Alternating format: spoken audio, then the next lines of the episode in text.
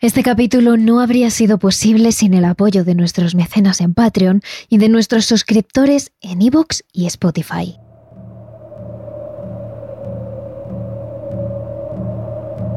Cuando se habla de brujas o de cualquier tema relacionado con ellas, automáticamente nuestra mente viaja al pasado, a un tiempo lejano, hace muchos años. Quizás en la primera mitad del siglo XVII, cuando en gran parte de Europa se llevó a cabo la caza de brujas, donde prácticamente ningún país escapó de tal obsesión.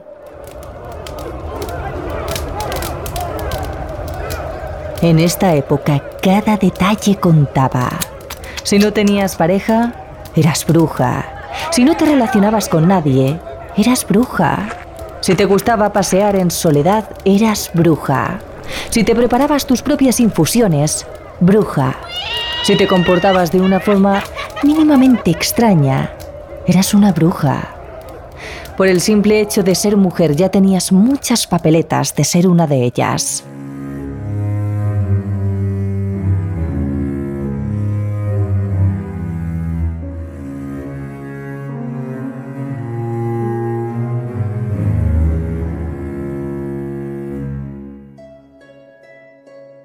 Fueron años realmente duros, donde la locura y el pánico de la sociedad acabó haciendo que ninguno se fiara de nadie. Algo que puede sonar lejano y lejos de la época actual, de los tiempos que vivimos. Pero lo cierto es que un caso similar ocurrió hace apenas unas décadas.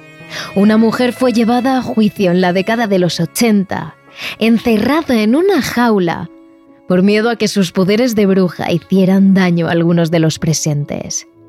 Hablamos de la pesadilla que tuvo que vivir Carol Compton. Terrores nocturnos con Emma Entrena y Silvia Ortiz. Carol Compton era una chica escocesa de 20 años que trabajaba en una fábrica cerca de su ciudad. Desde hacía unos meses las cosas le habían empezado a ir mal. En el trabajo no rendía lo suficiente, las discusiones con su familia aumentaron y en general, Carol no se sentía bien. La joven tenía la certeza cada día de que le ocurría algo malo, por pequeño que fuera. Electrodomésticos que se estropeaban, cosas que desaparecían, detalles que hacían que el humor de Compton empeorase. Sin embargo, hubo un día en el que sucedió algo que fue la gota que colmó el vaso. Una mañana, mientras trabajaba en la fábrica, una de las cintas transportadoras que llevaba conservas de pescado se estropeó. Un fuerte estruendo resonó por todas las paredes del polígono y Carol se apartó rápidamente de la máquina. Gracias a sus reflejos y a la agilidad de la joven, Carol se salvó de una tragedia que le habría cambiado la vida para siempre. La pesada placa de metal cayó justo donde estaba sentada Carol segundos antes. Para ser más exactos, habría caído sobre una de sus piernas, que se la habría cortado en el acto. Los compañeros de la fábrica ayudaron a la joven a levantarse, incluso sus superiores se acercaron al escuchar tanto ruido, pero en lugar de echar una mano a Carol, sus jefes la regañaron. Harta de todo, Carol decidió dejar el trabajo. Estaba cansada y necesitaba hacer un cambio radical, así que aprovechando que tenía un novio italiano, el cual se había vuelto a Roma a ver a su familia, la joven hizo las maletas y puso rumbo a Italia.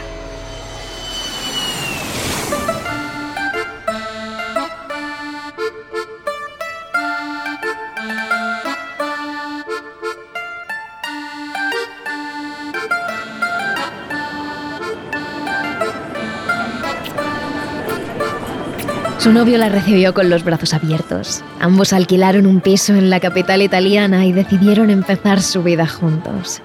Hubo unos días en los que todo parecía ir bien. Carol estaba a gusto con su vida.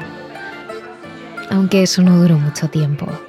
Su pareja, soldado, le dijo que tenía que irse para completar su servicio militar. Ambos amantes desconsolados se comprometieron y acordaron que Carol se quedaría en Roma, esperando a su futuro marido. Así que tras un pequeño periodo de paz, volvió la tristeza y la soledad a la veda de Compton.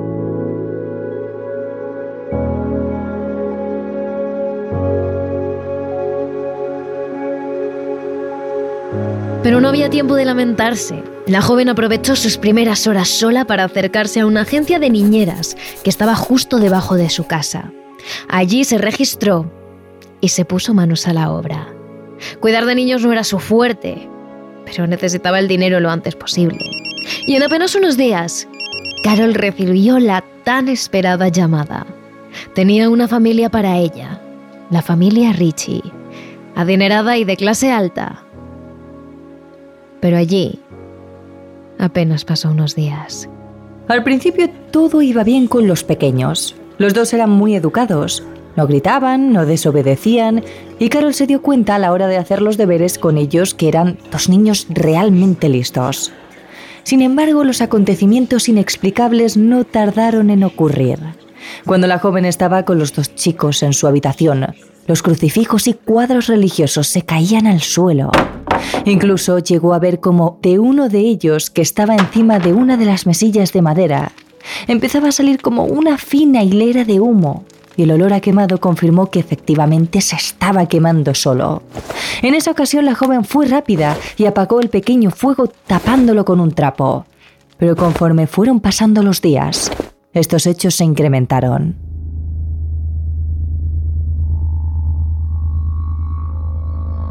La situación llegó hasta tal punto que en varias ocasiones Carol y algún otro adulto de la familia Ritchie tuvieron que ayudar a la joven a apagar varios incendios que surgieron en diferentes zonas de la casa. Casualmente siempre que ocurría, Carol estaba cerca, pero la joven no era la que provocaba ese incendio y no entendía cómo se ocasionaba. Además, cuando caminaba por los pasillos de la gran casa de los Ritchie, en ocasiones sentía como algo arañaba su pálida piel. Al principio pensó que era la sequedad de la piel, pero luego llegó a pensar en fantasmas. Pero nadie más de la casa parecían pasarle cosas tan raras como a Carol. ¿Sería ella quien lo provocaba? Menos de dos semanas después, la familia Richie despidió a la niñera. No había un motivo claro, pero habían sucedido tantos incendios y catástrofes cuando ella estaba cerca que los Richie temieron por sus hijos. Carol volvió a la agencia de niñeras preocupada por si ésta la despedía. Sin embargo, allí no vieron nada raro en su breve estancia con la familia de los Richie porque decían, la primera vez como niñera es difícil y más con una familia tan clásica y adinerada, con unas normas tan estrictas. Así que la joven, unos días después, llamó a la puerta de su segunda familia, los Tondi, donde tenía que cuidar a sus hijos y en especial a la pequeña Agnes, de tres años. A pesar de su anterior experiencia, Carol llegó a su nuevo destino con una mentalidad distinta, más positiva, animándose a ella misma. Aunque, desgraciadamente, eso le serviría de poco porque los sucesos inexplicables continuarían sucediendo a su alrededor.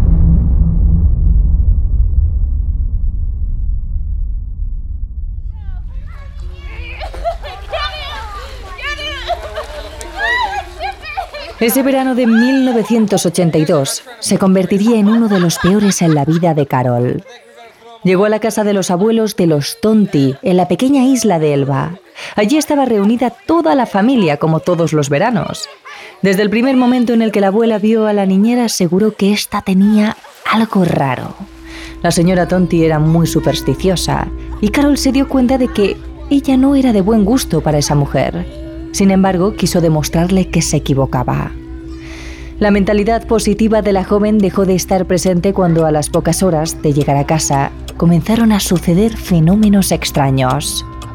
Lo primero, el reloj del salón principal se paró, un detalle que cualquiera tomaría por normal, pero que la joven Carol, después de la racha que llevaba, se lo tomó como un aviso. Algo empezaba a suceder allí también, algo que parecía formar parte de la propia Carol. Después las figuritas religiosas que estaban minuciosamente colocadas en las inmensas estanterías de la planta baja estallaban contra el suelo siempre que la chica pasaba cerca de las habitaciones. Es más, en una ocasión, la anciana de los Tonti presenció la caída de estos objetos cuando la niñera estaba a unos metros de distancia. En lugar de entrar en pánico, la mujer comenzó a mirar con cara de odio a la joven y al pasar cerca de ella murmuraba por lo bajo strega, que es bruja en italiano. Por último, comenzó aquello que la niñera tanto tiempo había temido que sucediera. Los incendios espontáneos. Primero fue algún aparato electrodoméstico, pero luego el fuego comenzaba en sitios donde no había nada que pudiera arder ni provocar un incendio.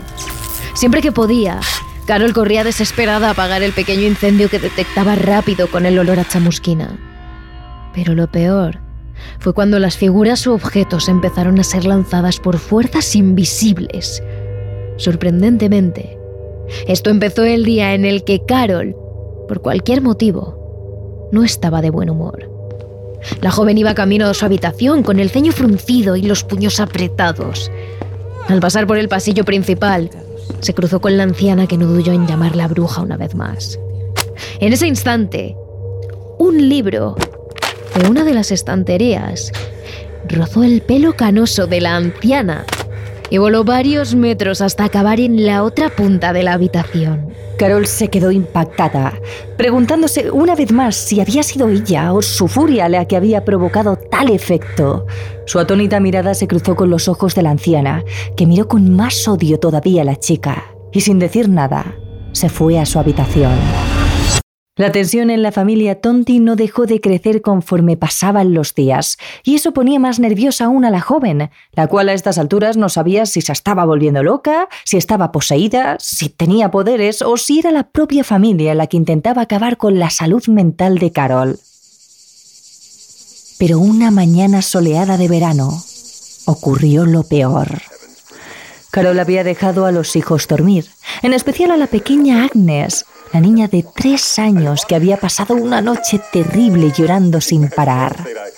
Uno de los tíos de la familia saludó a la chica que estaba viendo la televisión en el salón de invitados y de pronto el hombre frenó en seco y tras aspirar profundamente miró a Carol y le preguntó, ¿No hueles eso? La chica inspiró y de pronto reconoció el olor. Era el olor a quemado. Otra vez. Algo ardía dentro de la casa y esta vez no estaba a la vista para apagarlo cuanto antes. Los dos adultos pusieron rumbo al cuarto de la niña pequeña, que a esas alturas estaba sumido en las llamas.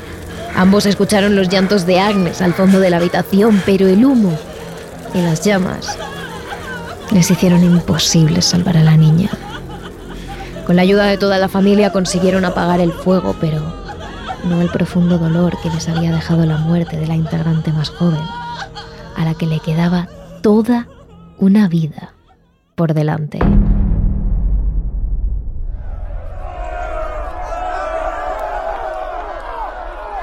La familia Tony puso una demanda a Carol, que consiguió salir de allí con vida, esquivando las ganas de asesinar a la joven que tenían todos los miembros de la casa.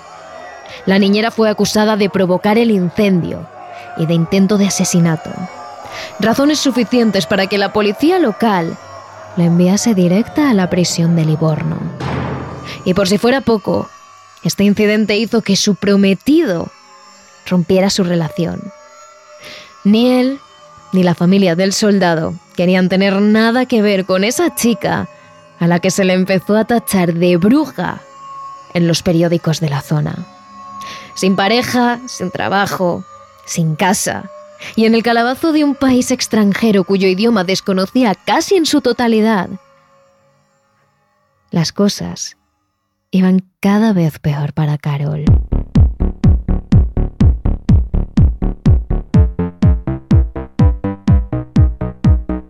Según avanzaban las horas, el caso de la joven empezó a ser más conocido en el país. Era la primera noticia en mucho tiempo en la que se tachaba a una persona de ser bruja y provocar el mal al resto de con sus poderes oscuros. Afortunadamente, un abogado muy reputado decidió ayudar a la chica a salir de prisión y se ofreció a ser su defensa durante el juicio.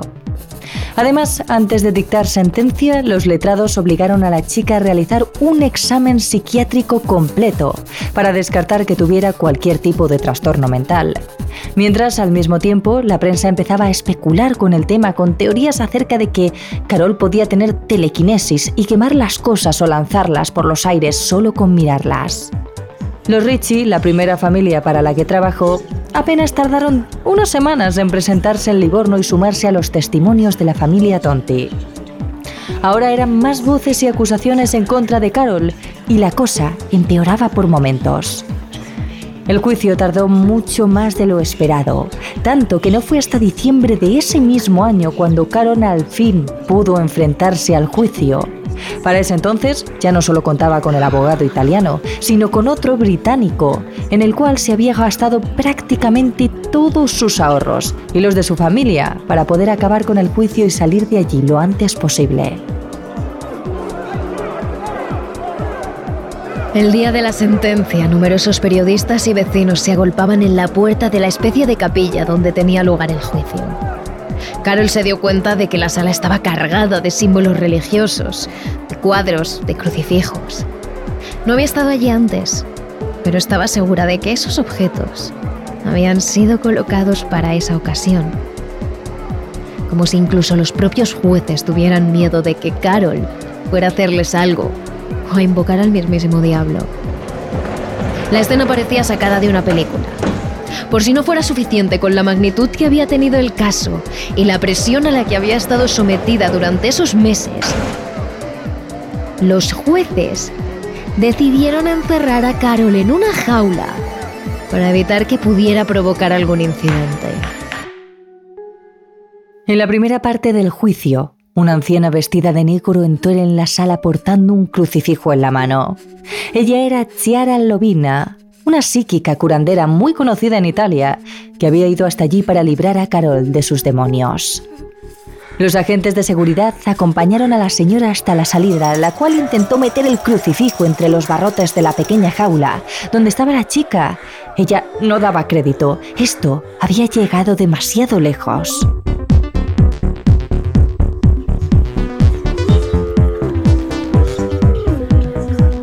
Las acusaciones de los Tonti y los Ricci dieron motivos suficientes para que alguno de los jueces mirase con desprecio a Carol. La acusaban de haber provocado todos esos incendios, sin necesidad de mover nada. Todo para hacer daño a los niños. Uno de los pequeños de la familia Ricci llegó a admitir que tenía miedo de estar cerca de Carol, porque más de una vez, cuando la había tocado, había sentido cómo le abrasaba la piel. Tras las declaraciones de ambas familias, el profesor Pittolo Nicolo, un experto forense experimentado de la Universidad de Pisa, que examinó los incendios, aportó el siguiente testimonio. Fue muy extraño que los colchones se quemaran solo en las superficies en el mismo lugar, aunque estaban hechos de un tipo diferente de material. Las marcas de quemaduras podrían haber sido causadas por una plancha caliente, pero no por un encendedor de cigarrillos, un fósforo o una llama desnuda. En mis 45 años de experiencia en este tipo de investigación, nunca había visto tales incendios. Fueron creados por un calor intenso, pero no por una llama. En todos los incendios, el fuego se movió hacia abajo en lugar de hacia arriba. No tengo explicación. Además, a esta declaración se le sumó la de dos psiquiatras que trataron a Carol. Mirella Bertoccini y Ludurico Ingirami. Ambos coincidieron en que Carol tenía una personalidad anormal con tendencias psicopáticas. Pero la palabra de los allí presentes no bastaba. Los jueces necesitaban pruebas y por mucho que intentaron reunir las suficientes para agrandar la condena a la joven, no lo consiguieron. Finalmente, Carol fue declarada inocente de las acusaciones de intento de homicidio que se vertían sobre ella, pero el jurado sí que la consideró culpable de haber provocado el incendio de forma intencionada, por lo que fue condenada a dos años y medio de prisión. Sin embargo, como Compton ya había pasado 16 meses en prisión, la pena fue suspendida inmediatamente y poco después la joven fue finalmente liberada. Ese mismo día, una sollozante Carol fue conducida desde la corte hasta el aeropuerto más cercano, donde voló inmediatamente a su casa en Aberdeen. De esta forma, la joven pretendía alejarse de Italia, pero sobre todo de los medios de comunicación que la perseguían. Y al parecer lo consiguió. En cuestión de meses, Carol se había vuelto a instalar en su antigua vida en Aberdeen. Volvió a trabajar en la fábrica de conservas de pescado y en agosto de 1984 se casó con un trabajador petrolero que le había escrito mientras estaba en prisión, Zaruf Ahmed. Lo último que se supo de ella era que se había mudado junto a su marido, el amor de su vida, según parece, a Yorkshire, en Inglaterra. Allí, dicen los vecinos, llevan una vida muy pacífica y tranquila, alejada de la prensa y del pasado de Carol. Sin embargo, en el año 1990, el caso de la bruja Carol Compton volvió a saltar a la primera plana. Fue el año en el que ella publicó el libro Superstición, la verdadera historia de una niñera a la que llamaron bruja. En él cuenta toda la experiencia respecto al caso y asegura que todo lo que pasó fue porque estaba siendo víctima de un ataque poltergeist. Pero lo cierto es que el libro no tuvo mucho éxito. Por eso durante mucho tiempo la gente siguió preguntándose qué había pasado. ¿Era Carol una bruja capaz de quemar con sus poderes? ¿Una mentalista capaz de hacer fuego con la mente? ¿Una víctima de un poltergeist? Parecía que nunca se sabría. En el año 2004 en Silicia empiezan a darse una serie de sucesos que por sus coincidencias recuerdan al caso de nuestra Carol. Entre enero y abril de 2004, el Caneto di Caronia, en Silicia, se dieron múltiples incendios espontáneos en unas 20 casas. Primero se incendió un simple televisor, luego un teléfono móvil, después las lavadoras y finalmente hasta cocinas enteras. Lo más raro es que las cosas parecían arder completamente solas, sin que saltaran chispas, sin motivo aparente. No había cortocircuitos ni problemas en la electricidad. Es cierto que no fueron muchos los que creyeron esta versión, hasta que finalmente se empezaron a incendiar aparatos que ni siquiera estaban conectados a la corriente eléctrica. ¿Cómo podían incendiarse electrodomésticos de forma artificial, de forma humana, sin estar conectados a la corriente? Varios investigadores estudiaron la posibilidad de que se tratara de algún tipo de fenómeno natural que provocara una perturbación electromagnética. Pero tras descartar esto, solo quedaba la explicación que le estaba dando al fenómeno la Iglesia Católica Romana estaban considerando la posibilidad de que toda la región de Sicilia estuviera bajo el asedio de demonios infernales y que ellos estuvieran provocando todos estos hechos sobrenaturales. Fuese como fuese, a día de hoy el caso de Carol Compton sigue sin resolverse. Nadie sabe realmente cómo pudo hacer arder tantas cosas sin tocarlas, o si ni siquiera lo hizo realmente. Pero con el paso de los años y el avance de la ciencia se han dado más teorías. Por ejemplo, ahora algunos de los estudiosos del caso de Carol hablan de combustión humana espontánea. Nos explicamos. El término combustión humana espontánea se refiere cuando una persona muere quemada sin que haya una fuente externa de ignición. Es decir, se cree que el fuego comienza dentro del cuerpo de la víctima y desde ahí sale hacia afuera generando la muerte a causa. Esta idea surgió en el año 1746 de la mano de Paul Rowley, miembro de la Royal Society, en un artículo publicado en Psychological Transactions. Pero si esto es realmente posible o no, es algo que se ha discutido sin parar en los últimos 300 años. Hay muchos médicos que simplemente creen que tiene que haber una fuente de combustión externa, aunque nosotros no la encontremos, y otros que defienden que la combustión espontánea es poco probable pero posible. El caso es que a día de hoy algunas personas creen que dentro del cuerpo de Carol se pudo dar algún tipo de pequeña combustión espontánea que hiciera arder objetos a su alrededor. Pero como decimos, esto es tan solo una teoría. Actualmente este caso sigue siendo un enorme misterio. Como muchos ya sabéis, lo cierto es que hace no tantos años a cualquier mujer que se saliera de los estereotipos se la llamaba bruja. Eso mismo le pasó a las conocidas como las brujas de Sam Lesbury, que tuvieron que enfrentar un juicio tan cruento e intenso como las propias brujas de Salem. Os contamos todo su caso en nuestro capítulo extra de Patreon, Evox y Spotify de esta semana, así que solo tenéis que suscribiros. Pero ya sabéis que si queréis más contenido de misterio a lo largo de toda la semana en forma de vídeos, posts y comentarios, os estaremos produciendo mucho más de este contenido en nuestras redes sociales. Somos terroresnocturnos.trn en Instagram y en TikTok y terrores barra baja TRN en Twitter y YouTube. Os esperamos. Terrores Nocturnos realizado por David Fernández Marcos.